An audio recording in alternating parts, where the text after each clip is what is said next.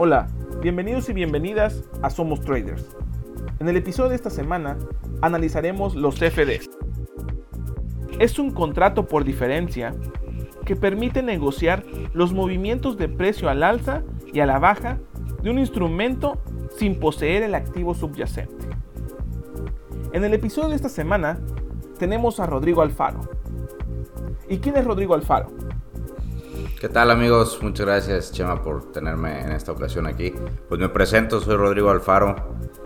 Eh, llevo bastantes años de trader aquí en la comunidad mexicana, TRMX, anteriormente FTR1.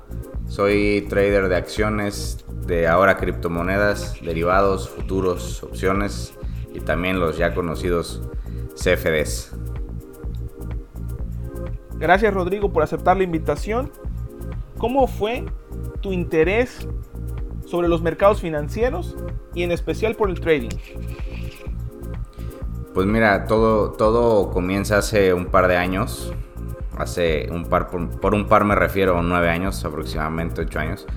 Siempre tuve la, la, cosquillita de querer saber qué se sentía operar en el mercado, comprar una acción, eh, ganar de hacerlo, por, por, películas que vimos, por series, por documentales. Y empecé poco a poco, digo, como cualquier persona, a, inmiscuirme en, este mundo, en el mercado bursátil. Empecé en México en acciones, eh, pues operando ahí dos, tres cositas. Después en el mercado americano, y del mercado americano aparecieron de repente las criptomonedas y con las criptomonedas vinieron muchas cosas. Pero antes de las cripto, pues hubo un mercado que eran los FDs o el Forex. Los FDs vienen de, la parte del Forex. ¿Y cómo aprendiste sobre el trading? ¿Cómo aprendiste a operar? Pues mira, yo creo que es, como cualquier actividad que haces en, en, la vida, es con práctica, hay que hacerlo una y otra y otra y diez mil veces más para perder y para ganar. Hay que saber en el trading cómo pierdes, cómo ganas. Yo la verdad es que siempre he sido autodidacta. Eh, leí eh, bastantes libros de análisis técnico que, que, ojo, mucha gente comete el error de, pensar que es la guía, que es el, santo grial el de encontrar el mejor libro. Y la verdad es que no, es un tema de, de entendimiento propio, el saber analizar y uno mismo llevar a, cabo la, la, práctica, cursos y demás. Todo funciona pero no hay nada más que la práctica y el manejo de riesgo. Antes de, saber hacer cualquier otra cosa, debes de, saber cuánto quieres perder y cuánto vas a ganar en, alguna operación. Y teniendo las bases de un control de riesgo, después de eso, el análisis técnico es básicamente sencillo. Así es como yo empecé mi camino hace, hace ya bastantes años. Tienes razón, Rodrigo. Al inicio pensamos que los libros son el santo grial, que el RCI y el MACD nos van a dar las pautas, nos van a dar las entradas correctas y exactas para poder operar. ¿Qué fue lo que más te ayudó en tu proceso de formación? Lo que más me ayudó realmente fue eh, tomar cursos de, control de riesgo, porque yo siempre cometía los, cometía los mismos errores de vender con stops muy largos cuando eran pérdidas y tomar ganancias muy cortas. Sabes, de repente es un error que todo el mundo comete. Si ya llevo ganado 200, vendo, pero cuando vas perdiendo 500 no vendes. Y eso es un control de riesgo muy malo. Cuando llegas a, tener ese control, es decir, siempre tengo que buscar esto en una posición, por ejemplo, un pérdida de 2% con una utilidad de 4 si tú buscas siempre un patrón así, automáticamente el mercado te da eh, eh, la pauta y tú encuentras tus mismos patrones de entrada respecto a tus controles de riesgo. No, todos ocupan lo mismo. Pero yo ese ha sido siempre mi, mi, base de, cómo operar en cualquier mercado. ¿eh? Le pongas el nombre que, que le pongas. Sí, tu fuerte fue el control de riesgo entonces. Como bien lo dices, muchos cortamos pérdidas muy tarde y cerramos los profits muy corto. Oye, Rodrigo, cuando iniciaste lo hiciste en demo o fuiste rápido a una operativa real? La verdad es que inicié con, con operativa real, con dinero real, porque las cuentas demo, pues si ganas o pierdes ni siquiera lo sientes, ¿no? no hay nada como arriesgar lo, verdadero y, saber a partir de ahí cómo, cómo se hace. Exactamente, como dicen ahí, que se sienta en el estómago, ¿no? Claro. ¿Por, qué los CFDs? Pues mira, eh, en los CFDs, ¿qué es lo que sucede? En primer punto hay que comprender cómo se hace un CFD. Eh, en, el, mundo Forex y, en, el, en, el, mundo bancario, en, en, líneas de liquidez, existen los proveedores de liquidez.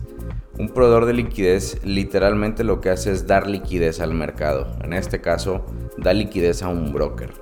Un broker puede tener un holding de, de activos en bolsa o no, o el proveedor de liquidez puede ser que ellos tengan una canasta de acciones en, bolsa. Por ejemplo, hay proveedores de liquidez que tienen una canasta del S&P 500 eh, o pueden tener un millón de acciones de Apple, un millón de acciones de Facebook, un millón de acciones de XXX y ellos a su vez pueden ofrecer pues parte de esas acciones dentro del de su propio mercado. O sea, ellos hay que comprender que, al dar liquidez eh, estás operando dinero de ellos prestado. Entonces los CFDs forman parte de una canasta ya, ya prefabricada, ya prehecha. Lo que permite hacer eso pues es fraccionar una acción en, depende del apalancamiento, en 20, en 100, en punto 10, eh, depende cómo funcione. Y los CFDs lo que hacen es que mal ocupados, pues pierdes todo el dinero, Pero sabiendo ocupar con un control de riesgo adecuado, un apalancamiento sin usarse, o sea, hay que aprender a, usar el apalancamiento a nuestro favor. Eh, los FDs te permiten operar pues siete activos a la vez teniendo a lo mejor el mismo capital, ¿no? Eh, veo muchos traders que se dedican a hacer no day trading porque la verdad es que es complicado, pero un swing y un swing muchas veces eh, te quedas corto porque pusiste a lo mejor un porcentaje de tu portafolio en una sola y se te fueron siete oportunidades. Y los FDs lo que permiten es con un poquito de margen, un poquito de apalancamiento, poder operar todo al mismo tiempo y salir y listo. Pero con el control de riesgo adecuado, lo, vuelvo a, a marcar. ¿no? ¿Cuáles crees que sean las ventajas de operar con CFDs? La mayor ventaja es que tienes... Eh, pues, yo, lo veo como el apalancamiento, es decir, si me está costando una acción 1000, para ponerte no, no, pongamos nombres, pero a la acción A cuesta 1000 en mercado, necesito 1000 para comprar una. Y por ejemplo, aquí en, el tema de los FDs, posiblemente tiene el mismo costo, pero al apalancamiento me está costando 10 dólares. ¿No? Entonces, lo que yo podría hacer es que si tengo esta que cuesta 10 dólares con el apalancamiento, pues compro una con ese costo de 10 y puedo comprar otras tres con el mismo costo, reduciendo a, lo mejor a tres terceras partes el stop loss y poder operar las tres al mismo tiempo y no arriesgar pues más del 100% del capital disponible, ¿no? Tu ventaja sería utilizar margen y utilizar el apalancamiento. Sí, correcto. ¿En qué mercados operan los CFDs? Pues el CFD se opera en el mercado Forex principalmente. Eh, y no, no, es tanto el Forex, los proveedores de liquidez la mayoría tienen CFDs. Eh, podemos irnos a lo mejor con Interactive Brokers, que es uno de los más grandes del mundo. Ellos, ellos tienen CFDs de divisas y tienen CFDs de incluso acciones, porque ellos mismos ya cuentan una canasta armada de, acciones. Y por eso es que pueden subdividir o fraccionar la canasta que ellos ya holdean de, esas acciones. Sí, por lo que he visto, igual Interactive tiene eh, CFDs de materias primas, como el oro y la plata. ¿Tú qué activos subyacentes son los que operas? A mí me gusta la verdad mucho el tema de, de las cripto. Sinceramente las cripto eh, operé un poco en CFDs, simplemente porque un broker lo, tenía. Pero los, los, las criptos tienen futuros, entonces va, va parecido, ¿no? Pero en CFDs me gusta operar justamente commodities. Eh, tienen, tienen índices y tienen pues algunas acciones muy interesantes eh, europeas y, en Estados Unidos. Pero vamos a lo mismo, como tienen un margen, y, el PIP value muchas veces es diferente. Eh, te permite eso que con el mismo dinero puedes comprar tres o cuatro si las llevas al mismo ritmo, ¿sabes? El, tema de los FDs están hechos de esa manera, pero para que no te aboraces, o sea, es, es decir, un lote, por ejemplo, del, eh, no sé, si compras un lote de algo equivale a 100 acciones, que regularmente funcionan así en algunos FDs. Entonces de esa manera es, simplemente usar la matemática a nuestro favor y no exceder el, el margen.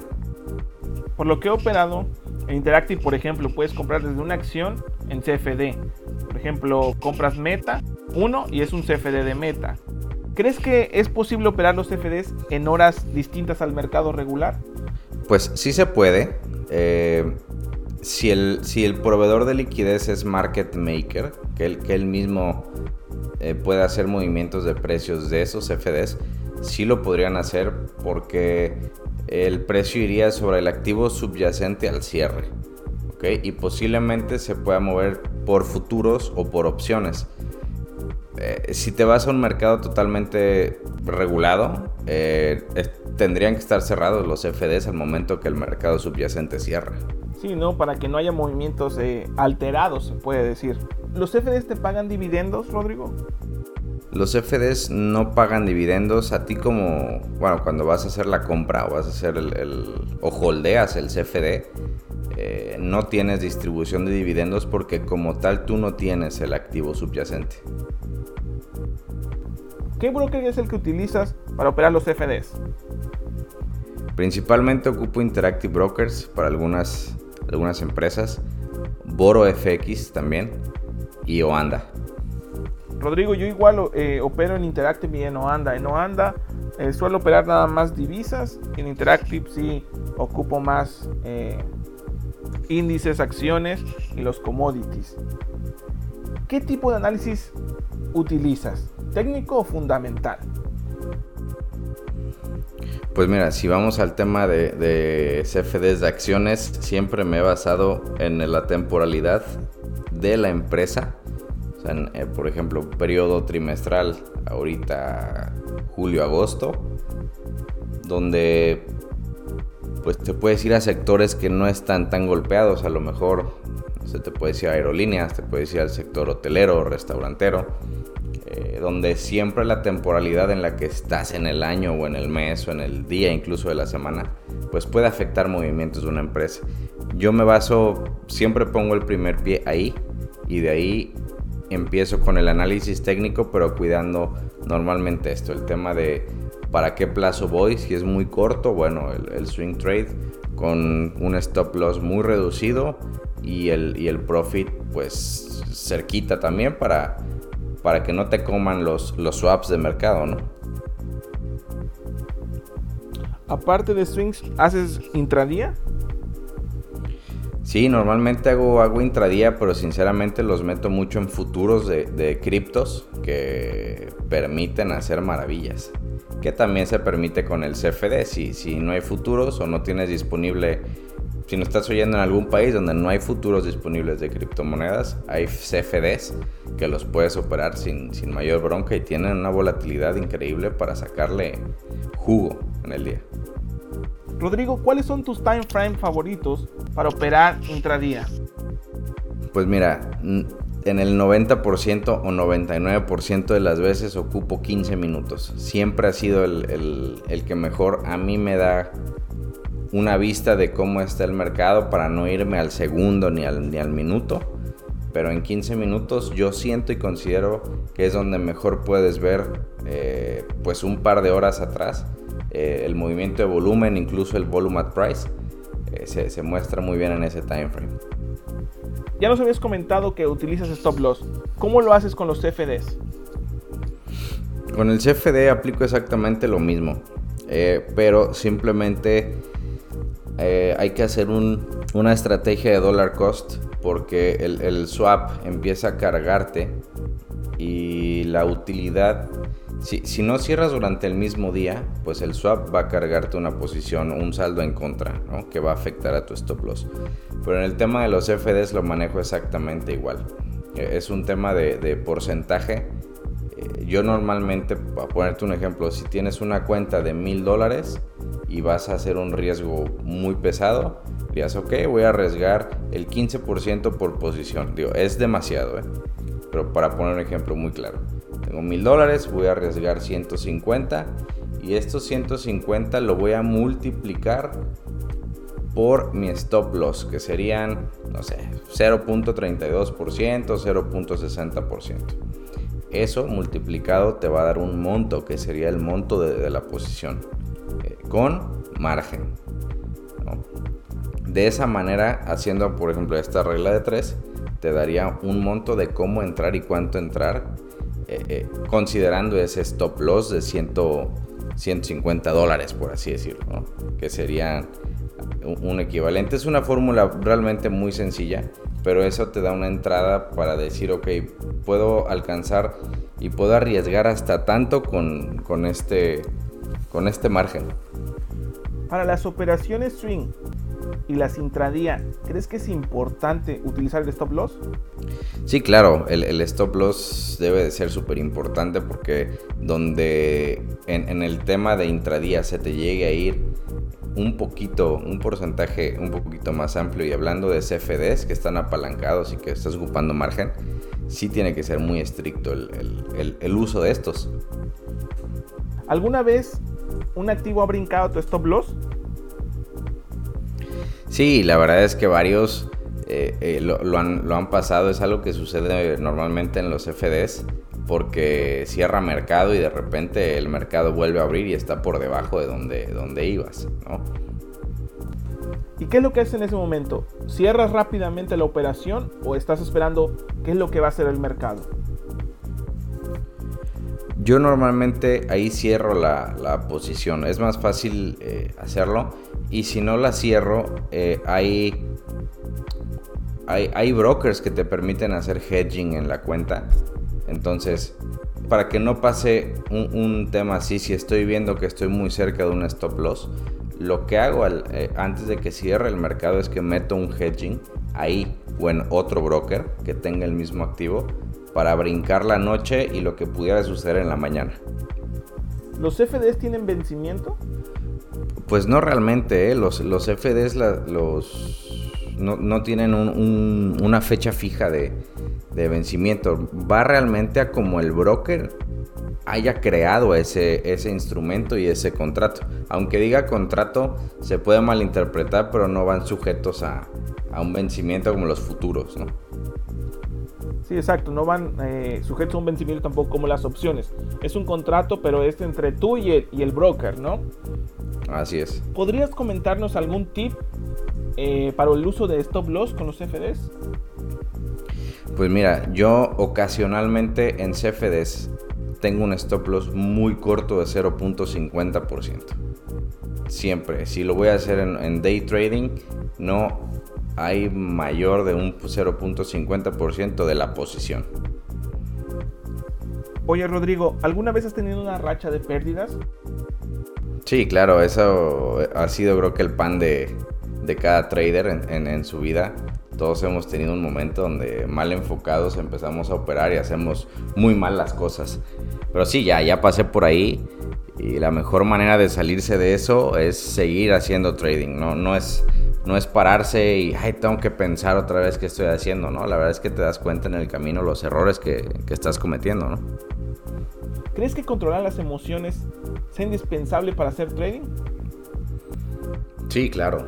Sí, si eres una persona muy visceral, que no sabes controlar eh, tu mismo carácter y tus mismos impulsos, lo más seguro es que vas a volar las cuentas en, el mismo día que las tienes. ¿Alguna vez te ha pasado, Rodrigo, que, por ejemplo, problemas exteriores afecten tu forma de operar? Sí, vaya, es, es básicamente imposible separar, separarlo todo. Lo que sí logras hacer es que ya sabes que, no afecta o no debe de afectar ciertos impulsos, eh, cuestiones externas en, tu vida, ¿no? Todo eso se aprende justo eso, controlando el riesgo y sabiendo hacer las cosas de la manera más automatizada posible cada vez que operas. Rodrigo, ¿podrías regalarnos un consejo para el trader que va iniciando? Sí, claro. Eh, creo que el, consejo más sabio que alguien que, tanto a lo mejor Chema como, como yo, como más traders que llevamos muchos años en esto, es que sepan controlar las emociones eh, porque el, mayor error que cometen todos es operar 3, 4 activos, ganar 3, 4 veces y sentir que ya tienen el control del mercado en sus manos.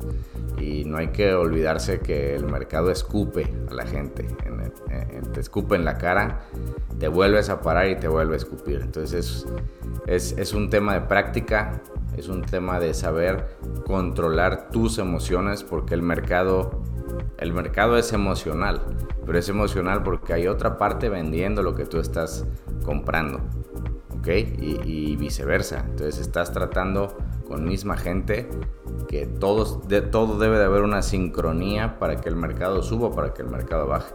Entonces, si vas atinando, que meramente es así, si vas atinando las tendencias del mercado, es porque las emociones las estás controlando de la misma manera que la demás gente, que como se está comportando el, mercado contigo. el, consejo más sabio es que puedan tomar control de las emociones, que no se exasperen y que no se desesperen de, de a la primera no poder lograrlo, porque es un camino eh, bastante complicado y en el mercado subes por escalera y bajas en elevador y es algo que la gente tiene que saber a saber medirlo desde un inicio. Tienes toda la razón, Rodrigo. Es un gran consejo controlar las emociones. Como bien lo dicen, el 90% del trading es emocional. Imagínate si no logramos eh, controlar un poco las emociones. Sabemos que no vamos a controlar al 100%, somos humanos y las emociones están a flor de piel. Pero si no llegamos a controlar eh, lo necesario para poder operar, siempre vamos a tener pérdidas y siempre vamos a querer eh, tirar la toalla. ¿Crees que los CFDs sean para los novatos? Puede ser que sí, si el novato empieza entendiendo o leyendo cómo funcionan y sabiendo que no es lo mismo que tener una acción, ¿sabes? Eh, de esa manera, sí. Si eres una persona novata que no le gusta leer y que solo quiere eh, probar por probar, los CFDs no es un producto adecuado para ti porque puedes llegar a perder más del dinero que tienes. Sí, no es lo mismo comprar una acción, pruebas que se, se, cayó a cero, que comprar un CFD y pruebas que se cayó a cero. No va a caer nada más los 10 dólares que te costó el, el margen, ¿no? Así es. ¿Tienes algún comentario final, Rodrigo? Me gustaría que la gente pudiera leer un poco antes de, meterse al mundo de los FDs, fuera de, pensar lo que es el mundo Forex y, cómo funciona y demás. El, uso que se le puede dar a los FDs como método de cobertura incluso. Eh, por darles ejemplos, traes un portafolio largo, no quieres vender por los costos que tienes posiblemente de tus acciones y tienes un broker de confianza, el que tú quieras, el que hayas evaluado, que tenga los CFDs de las acciones o del portafolio que traes ya abierto. Eh, estaría increíble poder hacer una cobertura, eh, en, por ejemplo, una venta en corto si el mercado se está cayendo, para que tú no vendas y puedas hacer un dollar cost average, pues muy bueno si el mercado se está yendo a la baja. También existen futuros, claro, pero el futuro requiere un tipo de cuenta un poco más elevado y para otro tipo de clientes que posiblemente no seas tú el, perfil si estás buscando el tema de los CFDs. Pero el CFD puede funcionar maravillosamente para hacer coberturas y crear múltiples estrategias que eh, terminan siendo ganadoras. Incluso hay un pequeño arbitraje de acciones en CFDs, es buenísimo. Te agradezco, Rodrigo, que hayas estado con nosotros, que hayas compartido un poco de tu conocimiento y esperamos tenerte en otro episodio con algún otro tema importante que puedas compartirnos a toda nuestra comunidad. Claro que sí, mi chema, te agradezco mucho a ti y a toda la gente que nos, nos puede estar escuchando. Nos vamos a ver creo que en un par de episodios eh, más adelante porque el tema de los FDs este y otros más, pues son temas de, varios, de varios puntos que, que se pueden ir tocando eh, poco a poco. Claro que sí. Amigos, hasta aquí ha llegado el episodio de esta semana. Espero que se encuentren muy bien. Nos vemos la siguiente.